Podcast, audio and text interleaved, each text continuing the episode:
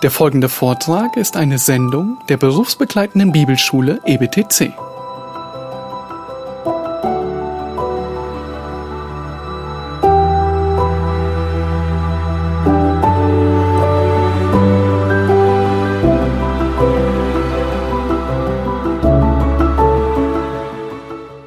Ich bin gebeten worden, äh, äh, drei Sätze zu meiner Person zu sagen.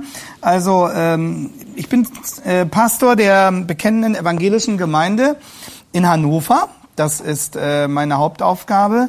Zurzeit ähm, war früher in Diensten der Hannoverschen Landeskirche, ähm, habe also ein ganz normales Theologiestudium durchlaufen, allerdings ähm, als Christ und im Wissen darum, dass das eine äh, von Anfang an eine Auseinandersetzung nur sein kann, ähm, weil ich auch vorbereitet wurde auf die Situation an der Uni, dadurch, dass ich ein Vorstudium am Geistlichen Rüstzentrum in Kreling damals gemacht hatte. Die hatten so ein Vorbereitungssemester für ähm, angehende Theologen. Da konnte man dann einerseits die alten Sprachen lernen und ähm, ordnungsgemäß in Verbindung mit, mit, mit anderen Schulen dann sein Hebraikum und sein Gräkum dort machen und aber auch eine grundsätzliche Einführung in die Auseinandersetzung mit der Bibelkritik bekommen. Ich verdanke dieser Zeit damals in Kreling, oh super, in Kreling sehr viel, bin dann zum Studium nach Göttingen und Tübingen gegangen, anschließend in den Dienst äh, der Hannoverschen Landeskirche eingetreten, habe dann ähm,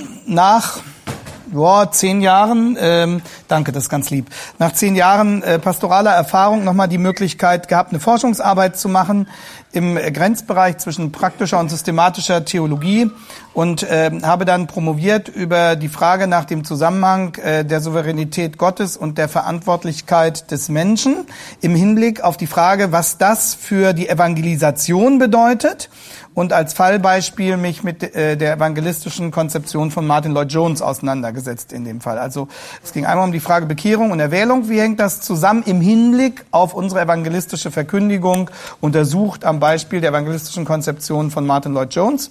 Ähm, das, wer das mal lesen will, dem kann ich die Literaturangabe dazu gerne geben.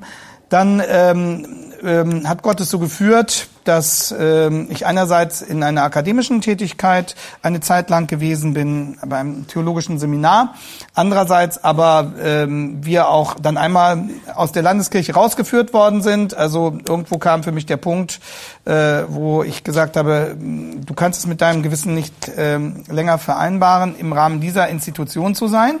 Wobei wir bis dass ich, ich äh, immer noch einige überzeugte Christen kenne, die äh, die volkskirchliche Situation als Missionsfeld nutzen. Äh, wir haben als junge Pfarrer immer diese Überzeugung gehabt, wir sind die Kirche. Also wir stehen auf dem Boden der Bibel, wir stehen auf dem Boden der Bekenntnisse und wenn die Hierarchie abgewichen ist davon, dann verkörpern wir die wahre Kirche. Und in dem Sinne haben wir auch unsere Gemeindearbeit verstanden und äh, unsere Aufgabe haben wir immer darin gesehen, gewissermaßen unsere Gemeinden zu schützen gegen die Einflüsse der Hierarchie. Und äh, von daher ist meine Personalakte auch ziemlich dick dort geworden. äh, aber ähm, es waren doch unendlich viele missionarische Möglichkeiten, die man hatte, weil man ähm, ohne große Anlaufzeiten ganz schnell an ganz viele Menschen herankam äh, und ihnen das Evangelium sagen konnte durch den Konfirmandenunterricht, durch die öffentlichen Gottesdienste. Ich habe teilweise bis zu 50 Beerdigungen im Jahr gehabt.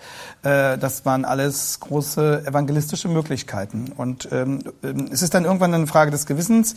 Äh, selbst wenn ich auf dem Boden äh, des Bekenntnisses stehe, wenn sozusagen die Institution dermaßen überfremdet ist und ähm, die Machtverhältnisse so sind, dass man mit dieser Institution immer mehr etwas identifiziert, was gegen äh, die Autorität der Bibel steht, dann kommt irgendwann der Punkt, wo man, wo ich nur so konnte, ähm, sagen, ich, ich muss diese Institution jetzt verlassen. Gott hat dazu geführt, dass ähm, wir mit etlichen zusammen dann ähm, eine, eine neue Gemeinde auch gründen konnten.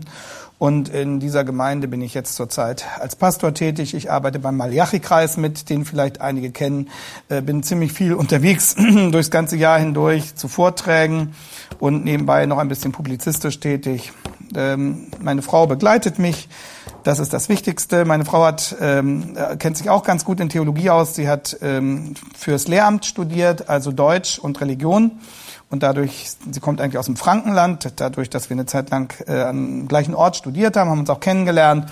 Und äh, das hat dann Folgen gehabt äh, und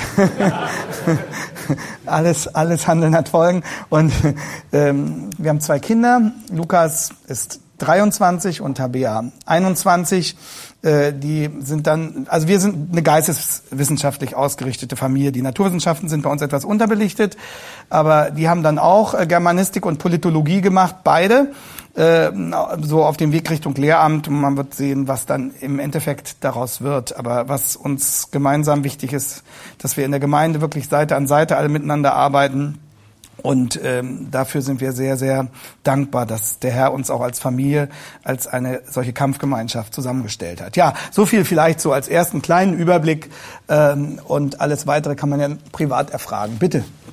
Kannst du vielleicht doch noch ein, zwei Sätze sagen, wie ist dein Abgang von der evangelischen Landeskirche gewesen? Du bist das nicht exkommuniziert? Wie ist mein Abgang gewesen? Glorreich. nein, äh, nein, ich bin nicht exkommuniziert worden. Ich habe vorher mal, man hat mich vorher mal mit ähm, einem Verfahren äh, belegt, aber das zu erzählen wäre jetzt, würde jetzt zu weit führen. Aber mein mein Abgang war dann der, dass ich habe mich zunächst mal beurlauben lassen wegen der wegen der Forschungszeit. Also da, da habe ich mich beurlauben lassen ähm, um, um die, die Dissertation zu schreiben. Ähm, und ähm, dann bin ich aber, dann bin ich richtig ausgetreten. Also, ähm, aber wie gesagt, die Kämpfe, die die Hauptkämpfe, die ich mit der Landeskirche hatte, äh, erfolgten zu der Zeit, als ich noch Pfarrer war. Und ähm, ich wurde vor viele Kommissionen zitiert und so. Von daher, es war nicht so nicht so schlimm wie bei Luther. Also bei, bei mir war das Leben nicht bedroht. Aber ich kann ein bisschen nachvollziehen, was es bedeutet, vor solche Kommissionen äh, zitiert zu werden und äh, sich dann verantworten zu müssen dafür, dass man äh, für für die Autorität der Heiligen Schrift eintritt. Und ich denke, alles Weitere kann ich dann gerne ähm, privat erzählen, äh, weil wir Kirchengeschichten, ja gut, das ist die jüngste Kirchengeschichte. okay, also ähm, einer gegen alle, ein neues Denken. Und jetzt ähm, geht es von dort aus weiter zum Bruch mit Rom. Wir befinden uns ähm, bei Luthers reformatorischer Erkenntnis etwa im Jahr 1519, 1518, 1519, 1517 äh, war ja der Thesenanschlag, äh, 1518, 19 dann der Durchbruch zur reformatorischen Erkenntnis. Und von dort an ist der Weg äh, nicht mehr nicht mehr weit zum Bruch mit Rom. Und eines der, der wichtigen Jahre, in dem auch die, eine Anzahl der ähm, ersten wichtigen reformatorischen Schriften entsteht, ein unheimlich produktives Jahr für Luther, ist das Jahr 1520. Zunächst mal wird er gezwungen, ähm, durch die ständigen Angriffe der römischen Kurie, die jetzt auch eine gewisse Öffentlichkeit gewinnen, seine eigene theologische Position zu rechtfertigen, auszuweisen. Und äh, dadurch entstehen in diesem Jahr die drei äh, berühmten reformatorischen Schriften des Jahres 1520. Zunächst die Schrift an den christlichen Adel deutscher Nation an den christlichen Adel deutscher Nation. Dann die zweite von der babylonischen Gefangenschaft der Kirche und natürlich die große Freiheitsschrift von der Freiheit eines Christenmenschen. Freiheit ist auch eines der, der großen Signal, Wörter der Reformation wird dann leider zu allen möglichen politischen Freiheitsideologien gerne missbraucht. Also ähm, ein Beispiel dafür, wie man lutherische Terminologie und reformatorisches Gedankengut sozusagen als den Beginn der, des Neomarxismus darstellen kann, bietet die sogenannte Lutherbotschafterin Frau Käßmann immer wieder neu mit irgendwelchen Einlassungen, wie sie Luther meint, aktualisieren zu können. Aber das ist aus historischer und wissenschaftlicher Perspektive in der Regel eher peinlich. Und manche haben das auch schon gemerkt. 1520 wird dann der Ketzerprozess gegen Luther aufgenommen. Dieser Ketzerprozess gipfelt am 15. Juni in die Androhung des Banns. Also das ist ein, ein, ein wichtiges Datum. 15. 15.06. Ich schreibe jetzt mal ein paar Daten an, einfach damit man den Überblick nicht verliert. Bannandrohung. Ähm, Bannandrohung. Ähm, das heißt, Luther wird ultimativ aufgefordert, seine Lehren zu widerrufen. Ähm, die Sache wird langsam auch für die Kirche und für manche der, der Fürsten brisant, denn Luther wird gefährlich bekannt. Begünstigt, wie gesagt, durch den sich immer mehr ausbreitenden Buchdruck, begünstigt auch durch eine gewisse soziale Unzufriedenheit in bestimmten Regionen und bedingt auch durch eine an einigen Stellen aufbrechende politische Reformbereitschaft. Es ist also was los. Es ist auch die Zeit der Renaissance. Wir werden an anderer Stelle nochmal darauf zurückkommen. Was macht Luther? Er reagiert demonstrativ.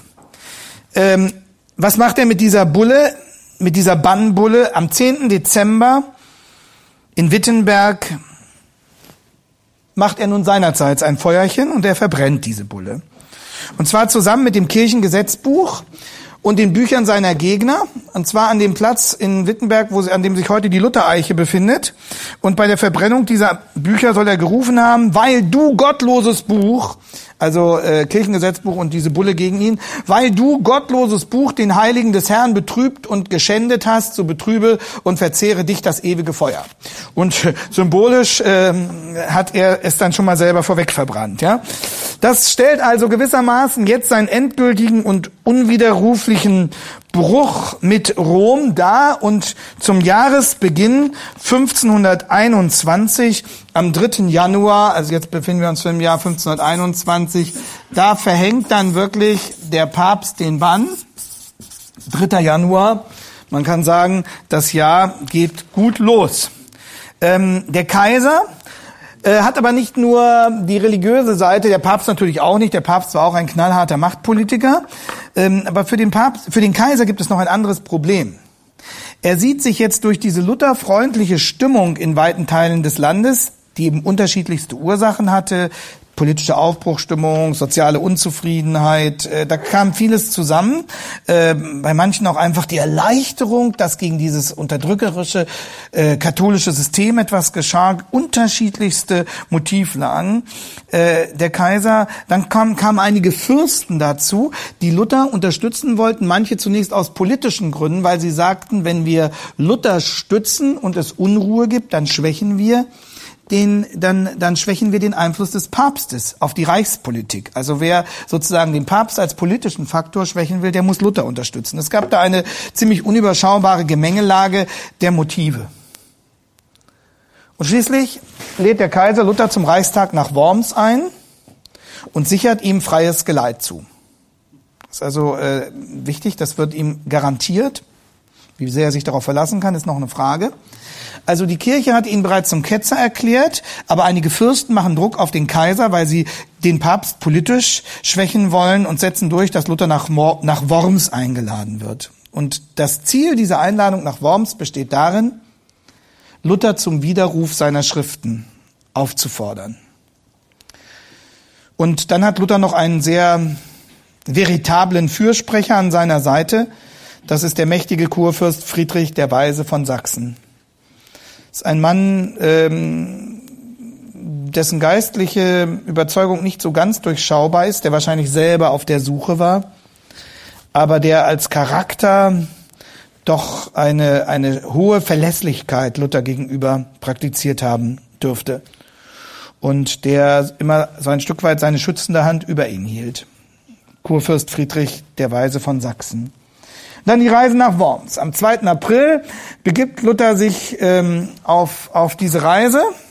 Also wir bewegen uns hier in diesem Jahr 1521. Die Reise nach Worms im April, er bricht auf.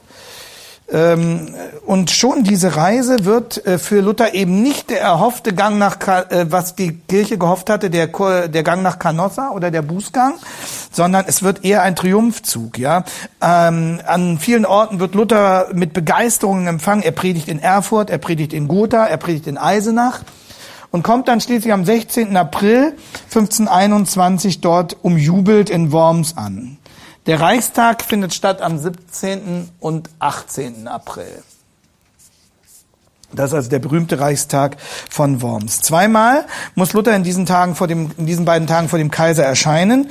Jedes Mal wird ihm deutlichst nahegelegt, er solle doch seine Lehren zurücknehmen. Und Luther vertritt eine ganz transparente Position. Er sagt, ihr müsst mich inhaltlich widerlegen. Ich äh, lasse mich nicht auf irgendwelche Machtspiele ein. Ich werde mit euch nicht äh, diplomatische Agreements treffen. Es geht um die Wahrheit. Es geht nicht um Kirchenpolitik, es geht um die Wahrheit. Und wenn ihr mich dessen überführt, dass ich im Irrtum bin, dann werde ich widerrufen, andernfalls nicht.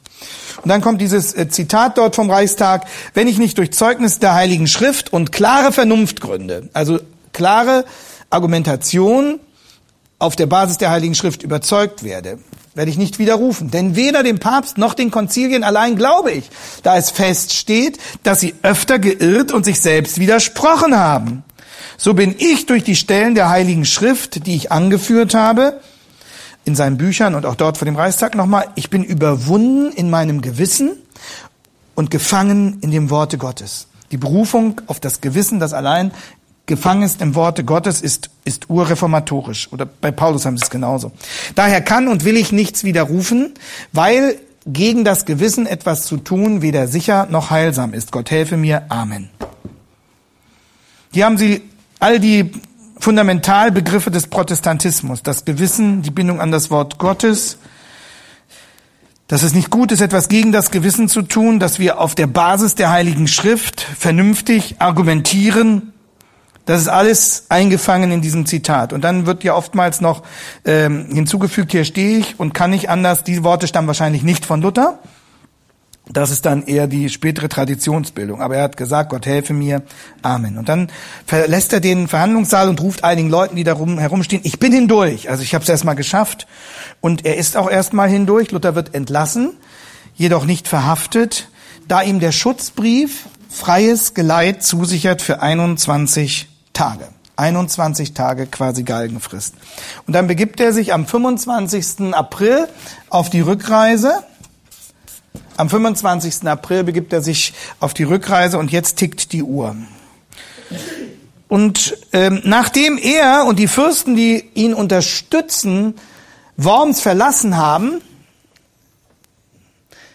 versucht der Kaiser einen, einen weiteren Schachzug Mithilfe des sogenannten Wormser Edikts verhängt er die Reichsacht über Luther. Also freies Geleit ist das eine, aber die Reichsacht ist das andere. Und das heißt, von jetzt an ist Luther vogelfrei. Und ähm, jetzt ist die Frage, wer kriegt ihn zuerst? Wird es gelingen, ihn, ihn zu ermorden? Wird es gelingen, ihn quasi die Galionsfigur dieser neu aufbrechenden Bewegung zu schützen? Es gibt einen Brief an den berühmten Maler Lukas Kranach, mit dem Luther einen guten Kontakt pflegte, den auch gezeigt, gemalt hat später. Es gibt ja viele berühmte Gemälde aus dem reformatorischen Zusammenhang von Lukas Kranach. Da schreibt er am 28. April an Lukas Kranach, ich lasse mich eintun und verbergen, weiß selbst nicht wo. Also ähm, da gab es offensichtlich Absprachen, dass man auf dem Wege einer inszenierten Entführung ähm, Luther in Sicherheit bringen würde. Aber äh, das war offensichtlich nicht ganz klar, wie das im Einzelnen laufen sollte. Auf der Rückreise vom, vom äh, Wormser Reichstag lässt äh, Kurfürst Friedrich der Weise am 4. Mai Luther entführen um ihm Sicherheit zu garantieren, um ihn kurzfristig von der Bildfläche verschwinden zu lassen. Zu dem Zeitpunkt äh, grassiert sogar das Gerücht, Luther sei gestorben. Ist ja mal ganz gut. Äh, wenn die glauben, er sei tot, dann werden sie ihn nicht weiter suchen. Ähm, aber vor allem dient diese Aktion des Kurfürsten dazu, ähm, auch dazu, ähm, sich selbst nicht zu gefährden, da der Fürst ja einem Geächteten Unterschlupf gewährte. Also irgendwie muss man ihn jetzt von der, von der Bildfläche verschwinden lassen. Er kann auch nicht so hochoffiziell als Ehrengast des Kurfürsten Friedrich der Weise da in Sachsen logieren. Man sucht eine Lösung. Und dann bringt man Luther auf die abgeschiedene Wartburg. 1521.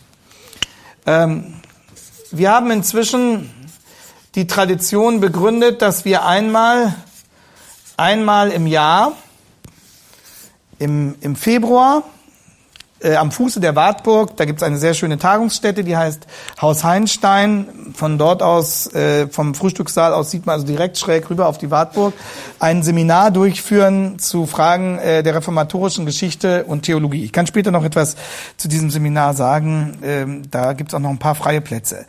Also, ähm, Luther wird auf die Wartburg gebracht in Eisenach. Und hier hat er jetzt Zeit, bestimmte Dinge zu schreiben, zu klären, zu festigen. Eisenach, muss man wissen, ist Luther nicht fremd. In Eisenach hatte er schon als Junge 1498 die Lateinschule besucht. Und ähm, am 2. Mai, 2. Mai, wir befinden uns also hier, 1521, predigt er in die, der Georgenkirche dort am Markt.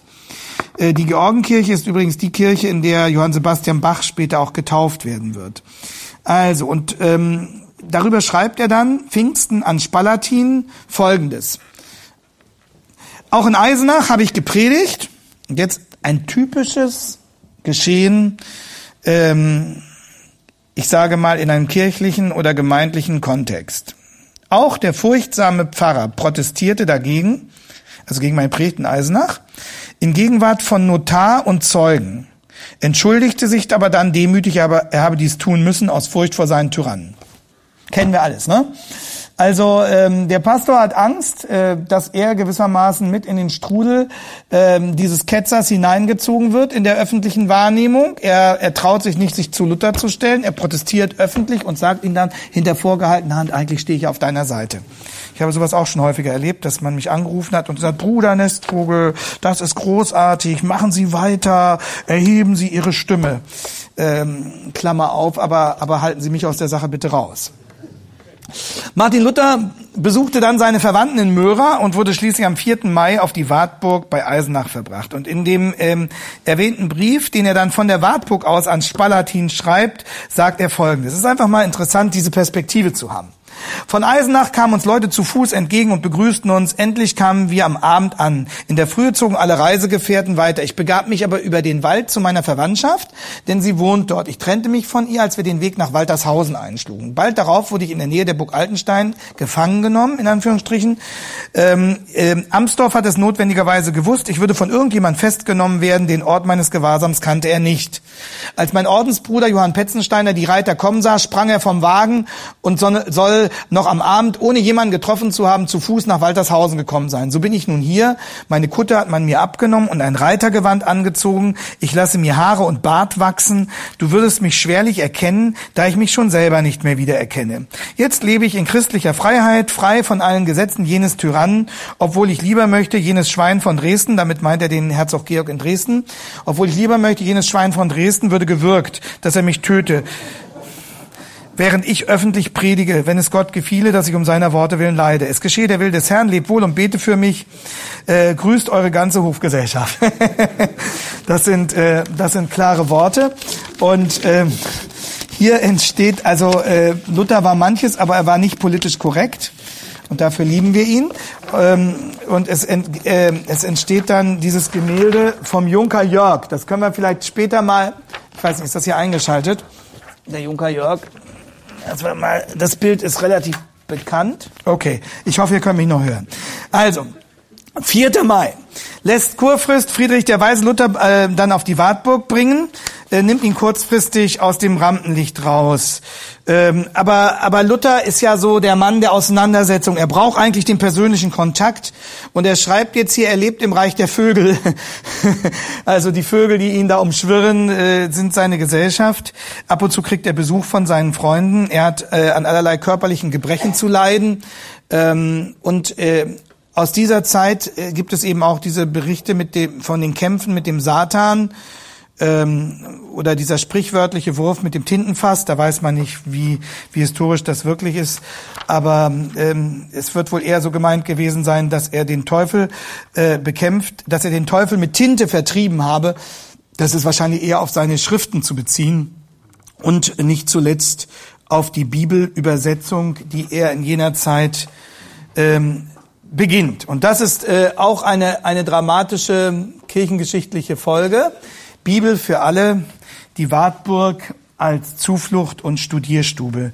Bibel für alle, die Wartburg als Zuflucht und Studierstube. Und jetzt ähm, gelingt Luther durch Gottes Gnade eine philologische Meisterleistung. In elf Wochen von Dezember 21 bis Februar 22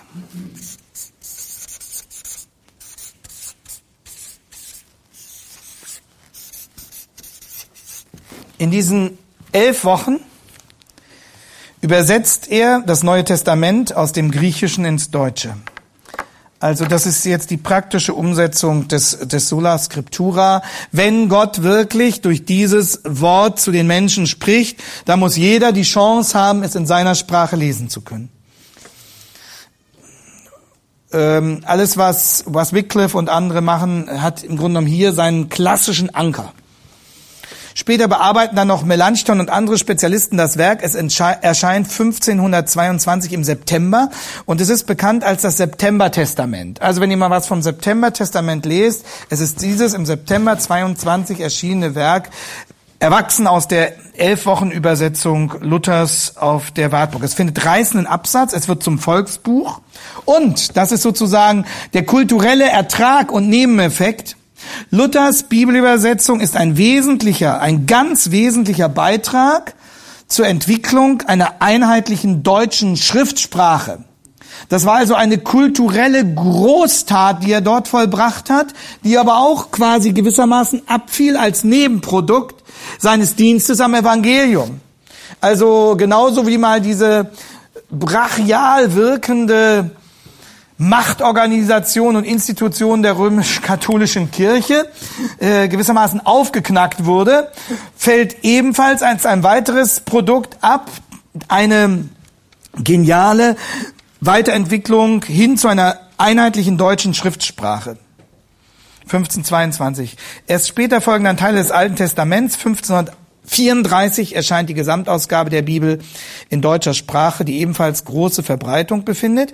Aber Luther wird, das sagen auch Sprachwissenschaftler, zum Schöpfer der neuhochdeutschen Schriftsprache. Es ist äh, bezeichnend, dass sich in den katholischen Ländern das von Luther benutzte Schriftdeutsch erst im 18. Jahrhundert durchsetzt.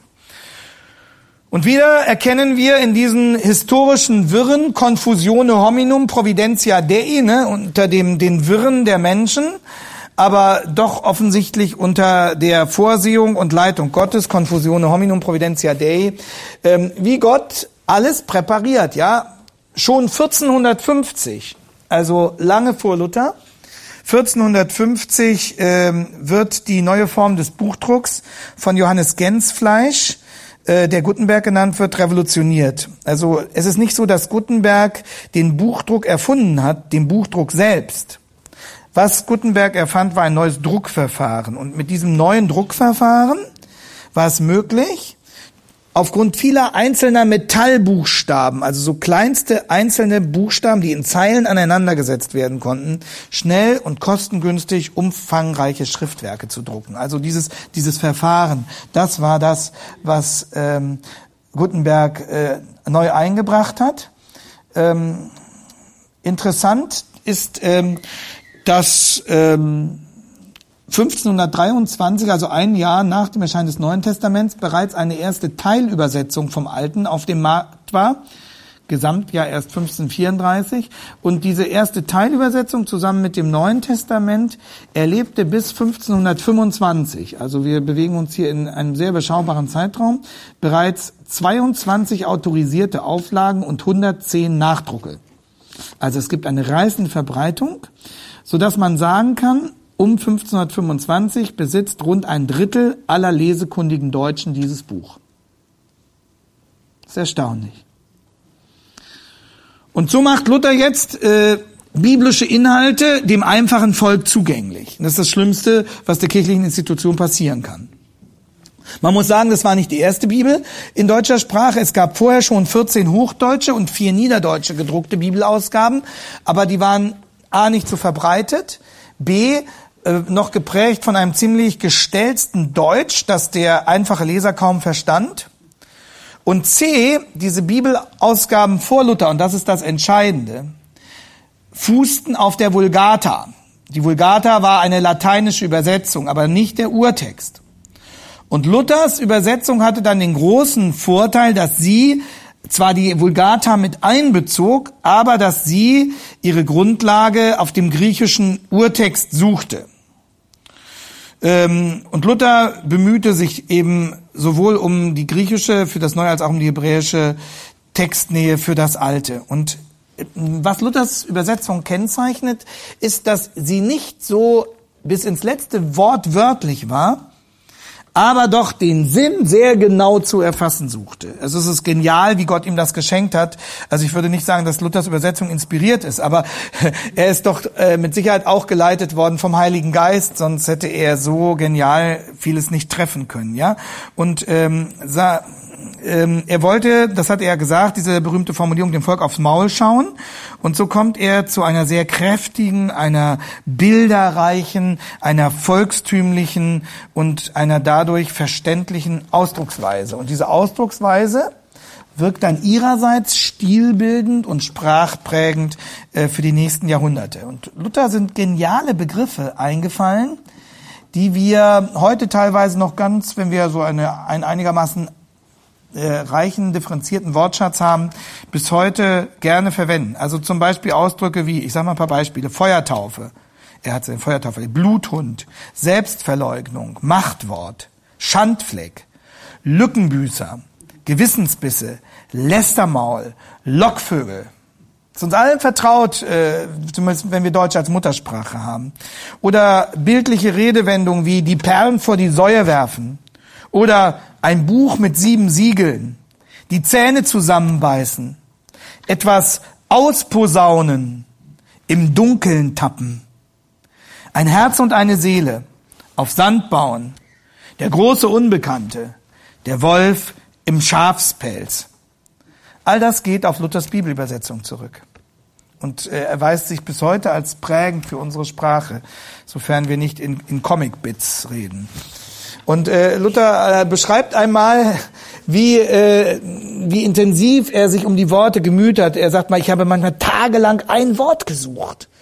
Ähm, das war einerseits genial, was ihm da gelungen ist. Es war aber auch äh, in hohem Maße wirklich schweißtreibend und erschöpfend und es hat ihn gefordert und er hat sich beraten und er hat in Wörterbüchern gestöbert. Man bekommt Qualität, das gilt auch für die Predigt, man bekommt Qualität nie ohne harte Arbeit. Seine Sprachform, wie gesagt, war das Ostmitteldeutsche seine Heimat. Da war schon nord- und süddeutsche Dialekte verschmolzen. Aber durch Luthers Bibelübersetzung entwickelt sich dieser Dialekt jetzt zum gemeinsamen Hochdeutsch. Das ist auch, auch sprachlich wirklich eine, eine unvorstellbar hochstehende und äh, gar nicht zu überschätzende Kulturleistung gewesen.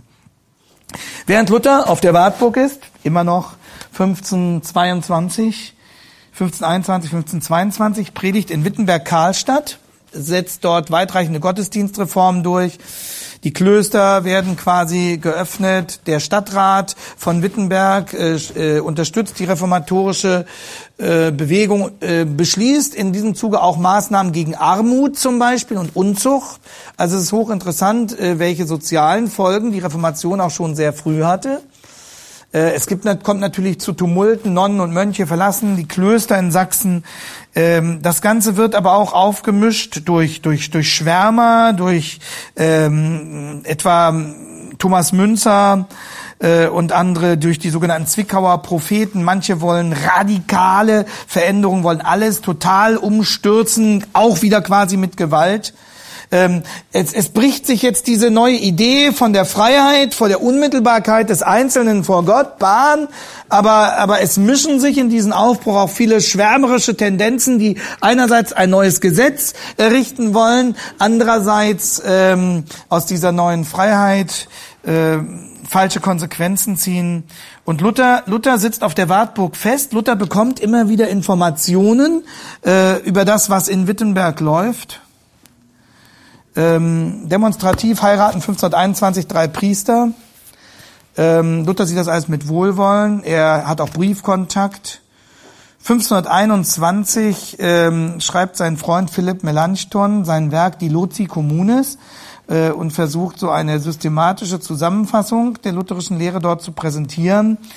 An manchen Stellen etwas aufgeweicht gegenüber dem, was Luther sagte. Luther hat äh, später über Melanchthon gesagt, ich hätte nicht so leise treten können, wie Philippe das an manchen Stellen getan hat. Leise Treterei, den Begriff kennen wir auch. Ähm, und als 1522 äh, die ganze Sache mit den Bilderstürmern losgeht, ähm, manche haben dann äh, versucht, äh, die Orgeln aus den Kirchen rauszuwerfen. Also es ist immer wieder die Frage, wenn so eine, eine neue Dynamik sich entwickelt, wie viel, wie viel Menschliches ist auch dabei, wie viel einfach menschlicher Übereifer, wie viel falscher Radikalismus, der nicht begründet ist in der biblischen Wahrheit. Und äh, so kehrt Luther ähm, nach Wittenberg zurück. Er, er macht deutlich, man, man, man kann ähm, die Wahrheit nicht mit Gewalt durchsetzen. Und das gilt in der Kirchenpolitik genauso wie in der Evangelisation. Man kann die Wahrheit nicht mit Gewalt durchsetzen. Man kann sie bezeugen, man kann äh, versuchen, davon zu überzeugen, man kann dafür eintreten, aber man kann sie nicht mit Gewalt aufoktroyieren. Wegen der Unruhen in Wittenberg hatte Luther bereits im Dezember 1521 schon mal kurz die Wartburg verlassen ähm, und äh, eine Reise nach Wittenberg angetreten. Ähm, endgültig verlässt er die Wartburg dann im März 1522. Am 1. März 1522 endet seine Zeit auf der Wartburg. Und wenn wir ähm, an eines der berühmtesten Lieder von Luther denken, dann hat dabei sicherlich diese Erfahrung auf der Wartburg in Eisenach auch Pate gestanden. Ein feste Burg ist unser Gott, ein guter Wehr und Waffen.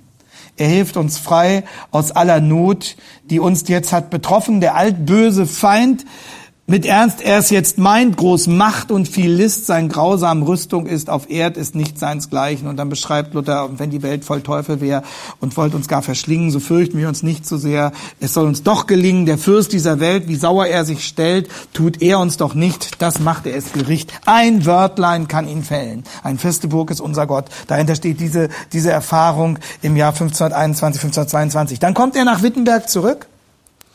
Und dann hält Luther seine berühmten Invokavit-Predigten 1522. 1522 die Invokavit-Predigten.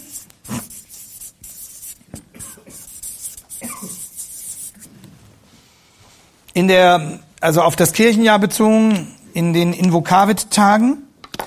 Und diese Invokavit-Predigten haben eine, eine Botschaft, eine Zielbestimmung, die bis heute für unseren praktischen Dienst Maßgebliches formuliert. Luther sagt dort, ich komme mit dem Wort nicht weiter als bis ins Ohr. Zitat Ende. Ich komme mit dem Wort nicht weiter als bis ins Ohr. Und mit diesem Satz allein kann man eine ganze Theologie der Evangelisation entfalten. Das bedeutet nämlich, es ist mir verwehrt, durch Mittel und Methoden und psychologischen Druck einzudringen in das Herz und Gewissen meiner Hörer. Was Luther hier fordert, ist homiletische Keuschheit, methodische Selbstbeschränkung. Und was er damit zugleich formuliert, ist ein unzerstörbares Grundvertrauen in die Wirksamkeit, in die Selbstwirksamkeit der Heiligen Schrift. Ich komme mit dem Wort nicht weiter als bis ins Ohr. Das ist die Kernthese der Invokavit-Predigten 1522.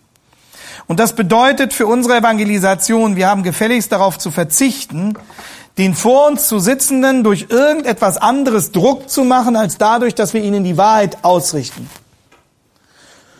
Und das ist dann vom Ohr dadurch, dass wir besonders gefühlige Musik dann noch zehn Strophen spielen und nochmal fragen, ob sie denn nicht jetzt nach vorne kommen wollen und so weiter. Das ist, äh, hat immer die Gefahr der Manipulation. Oder dafür, dass wir meinen, wir müssten erst ein, ein, ein reißerisches Rahmenprogramm entfalten, um den sogenannten postmodernen Menschen überhaupt äh, für die Botschaft Gottes gewinnen zu können.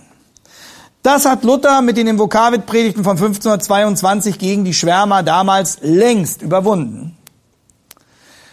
Und äh, man kann dieses nur praktizieren, wenn man wirklich darauf vertraut, dass Gottes Wort die Kraft hat, sich selbst durchzusetzen.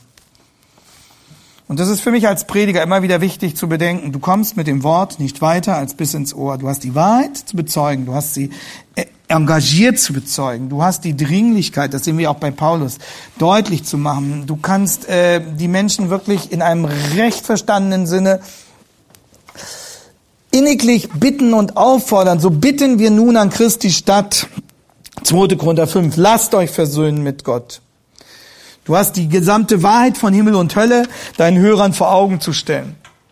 Aber dann hast du gefälligst zurückzutreten und den, der die Botschaft gehört hat, mit Gott allein zu lassen. Und dann ist es Gottes Sache, dafür zu sorgen, dass Menschen Herzen sich wirklich öffnen, dass Gewissen berührt werden und äh, dass Menschen ihr Leben vor dem Herrn beugen und Christen werden oder dass Menschen geistlich neue Erkenntnisse gewinnen, weitergeführt werden, dass sie gehorsam werden an bestimmten Punkten in ihrem, in ihrem äh, Leben, wenn sie denn schon Christen sind. Und das versucht Luther deutlich zu machen. Manche haben ihn dann gedrängt, dass, äh, wenn wir jetzt Zeit hätten, die haben wir nicht, ähm, Liturgiegeschichte, also die Entwicklung des Gottesdienstverständnisses darzustellen, dann würden wir sehen, wie die Schwärmer versucht haben, sozusagen an die Stelle der, der römischen Messe eine verbindliche, von Luther und seinem engsten Umfeld festgeschriebene evangelische Messe jetzt zu setzen. So ein, ein Formular, ein Ritual, das gefälligst in jedem evangelischen Gottesdienst durchzuhalten ist. Und Luther hat das strikt abgelehnt. Er hat einerseits gesagt, es ist wichtig, dass es eine gute Ordnung im Gottesdienst gibt, dass nicht alles durcheinander geht, ähm, dass äh, eine klare Orientierung da ist. Aber er hat gesagt, wenn wir jetzt an die Stelle der römischen Messe einfach die Wittenberger Messe setzen würden, dann würden wir einem völlig falschen ähm, Schluss Vorzug leisten, nämlich dass die Menschen glaubten, sie hätten den richtigen Gottesdienst schon, wenn sie nur die richtige Form haben. Also haben wir die Wittenberger Messe, dann äh, haben wir einen geistgefüllten Gottesdienst. Luther sagt aber genauso wie, der, wie, wie eine echte Gottesbegegnung nur durch, durch Glaube und Wirken des Heiligen Geistes geschieht, genauso gibt es auch wahren Gottesdienst nur im Glauben und äh, indem wir uns an das Wort Gottes hängen und indem er wirken und uns beschenken muss. Das ist niemals eine Frage, die durch eine Form gewährleistet sein kann. Keine Form, kein Ritual kann den geistlichen Inhalt gewährleisten, sondern wir sind auf das Wirken Gottes angewiesen, aber Gott hat uns einen Weg gewiesen, dass wir durch unsere Bindung an sein Wort damit rechnen dürfen, dass er durch seinen Geist unter uns wirkt. Und dann ist es gut, bestimmte Ordnung zu haben. Deswegen haben sie schon sehr früh in der Reformationsgeschichte unterschiedlichste Gottesdienstformen, unterschiedlichste Liturgieformen, die alle schiedlich, friedlich nebeneinander stehen. Und Luther sagt, das Kriterium ist, sie müssen sich ausweisen vor der Heiligen Schrift, sie müssen Übereinstimmung stehen mit der Rechtfertigungswahrheit äh, und was sozusagen an katholischen äh, Beschädigungen da ist. Äh, die katholische Kirche waren ja nicht die ersten, die den Gottesdienst gefeiert hat. Äh, die Liturgie geht ja in vielen ähm, Aspekten eigentlich zurück auf die alte Kirche. Und die katholische Kirche hat das dann aufgenommen, verfestigt, verfälscht. Aber Luther hat gesagt, wir müssen nicht sozusagen das Kind mit dem Bade ausschütten. Nur weil in der katholischen Kirche eine Liturgie gesungen wurde, ist die Liturgie noch nicht katholisch, sondern die haben selber viele Sachen aus der alten Kirche genommen und dann römisch-katholisch überfremdet. Und deswegen warnt er vor einem neuen Radikalismus, vor einer falschen Gesetzlichkeit, nach dem Motto, wenn wir, wenn wir die Liturgie abgeschafft haben, dann haben wir schon einen geisterfüllten Gottesdienst. Das ist ein schwärmerischer Trugschluss. Und ähm, wieder geht es darum, gewaltsam kann ich, kann ich kein geistliches Leben erschaffen, erzwingen, bewahren, sondern es ist, wir sind darauf angewiesen, dass Gott das geistliche Leben schenkt und bewahrt. Aber er hat uns gesagt, wie wir im Glauben und in der Anwendung seines Wortes äh, ihm dienen können und Gottesdienst feiern sollen. Also, das sind ganz äh, dramatische Erkenntnisse, die er hier gewinnt, die aber alle letztlich darauf fußen, dass das Wort Gottes wahr ist, dass es uns eine verbindliche Orientierung vermittelt. Und so ähm, geschieht es, dass die Wiederentdeckung des Schriftprinzips verbunden mit der Entdeckung des Sola Gratia, des Sola Fide, des Solus Christus äh, einen Durchbruch schenkt, von dem wir bis heute profitieren. Wie wichtig Martin Luther die Schriftfrage war, sehen wir an seinen letzten Worten, die äh, überliefert sind, die er auf einen Zettel gekritzelt hat, den man dann bei ihm fand. Und äh, da sagt er Folgendes. Ich suche jetzt mal, dass ich eine gute Übersetzung. Ja. Also, ähm, Luthers, Luthers letzte Worte, die uns äh, wahrscheinlich auf einem, einem, einem, einem aufgekritzelten Zettel äh, zugänglich gemacht wurden, lauten folgendermaßen. Da sagt der Vergil, also Vergil war ein lateinischer Dichter im Römischen Reich, zwischen 70 und 19 vor Christus hat er gelebt. Vergil in seinen Bukolica und Georgica, oder Bukolika kann man auch sagen, und Georgica kann niemand verstehen, wenn er nicht fünf Jahre Hirte oder Bauer gewesen ist. Also äh, die Bukolika, das waren Hirtengedichte. Und äh, die Georgica, das war ein, ein, ein großes Epos vom Landbau was Vergil geschrieben hat. Und Luther sagt, Vergil in seinen Bukolika und Georgika kann niemand verstehen, wenn er nicht fünf Jahre Hirte oder Bauer gewesen ist. Cicero, zweitens, in seinen Briefen, denke ich, versteht niemand, wenn er nicht 20 Jahre lang sich in einem hervorragenden Staatswesen betätigt hat. Die heiligen Schriften meinen niemand genügend geschmeckt zu haben, wenn er nicht 100 Jahre lang mit den Propheten die Kirche regiert hat. Deshalb ist es ein ungeheures Wunder, um erstens Johannes den Täufer, zweitens Christus, Drittens die Apostel. Du versuche diese göttliche Aeneis nicht. Also die Aeneis, das war auch nochmal ein Epos ähm, von äh, Vergil. Da ging es unter anderem um die Flucht und äh, die Irrfahrten des Aeneas aber ähm, letztlich äh, ist das gut geendet, diese Irrfahrt. Äh, und ähm, Luther vergleicht jetzt gewissermaßen die Bibel mit dieser göttlichen Ernährung, in dem Sinne mit der, dem Bericht über, über das dramatische Wirken Gottes, das schließlich zum Ziel führt. Und äh, er sagt uns, du versuche diese göttliche Ernährung nicht, sondern verehre gebeugt ihre Spuren. Und dann diese berühmte diese berühmten Worte, wir sind Bettler, das ist wahr. Das sind seine letzten Worte, ein, ein Bekenntnis, seine letzten aufgeschriebenen Worte, ein Bekenntnis dazu, wie dringend wir die Schrift brauchen und dass wir ein Leben lang an der Heiligen Schrift lernen und dass wir nie auslernen. Die Heiligen Schriften meine niemand genügend geschmeckt zu haben, wenn er nicht hundert Jahre lang mit dem Propheten die Kirche regiert hat. Wer hat das schon getan? Und dass es ein ungeheures Wunder ist und dann diese heilsgeschichtliche Zuordnung, Johannes den Täufer, zweitens Christus, drittens die Apostel, du versuche diese göttliche Ernähes nicht, sondern verehre gebeugt ihre Spuren. Und dann diese, diese letzten Sätze, wir sind Bettler, das ist wahr. Und noch diese letzten Worte hat Luther lateinisch geschrieben. Nur drei Wörter, drei Wörter hat er auf Deutsch da reingeschrieben. Äh, und das ist der vorletzte Satz. Wir sind Bettler. Das hat er auf Deutsch reingeschrieben. Und dann hoc est verum, das ist wahr. Also wir, wir sind Bettler, um deutlich zu machen, da, da endet alle Bildung, da endet alle, alle sprachliche Präzision. Äh, vor der Heiligen Schrift sind und bleiben wir Bettler. Vor, vor Gott sind und bleiben wir Bettler. Wir sind darauf angewiesen, dass er uns die Schrift öffnet. Wir sind darauf angewiesen, dass er uns das Vertrauen zu seinem Wort schenkt. Wir sind angewiesen darauf, dass er uns Vollmacht in der Auseinandersetzung mit den dieses Wort bestreitenden Ideologien schenkt. Wir sind Bettler, das ist, das ist wahr. Und, äh, und in dieser Haltung, in dieser Haltung hat, hat Luther dann auch diese, diese Theologie der reformatorischen Gewissheit entfalten können, dieses assertorische Moment, dieses bekräftigende, dieses bekennende, dieses einstehende für die Wahrheit, assertorisch, klare Aussagen und äh, in dem Sinne auch klare Aussagen über die Gültigkeit und absolute Verlässlichkeit der Heiligen Schrift. Das ist kostbar, das ist unendlich kostbar und es ist durch unendlich viele Kämpfe hindurchgegangen. Und es ist nicht einfach nur ein dogmatischer Satz, der Satz von der Autorität der Heiligen Schrift. Es ist das Leben biblischer Theologie.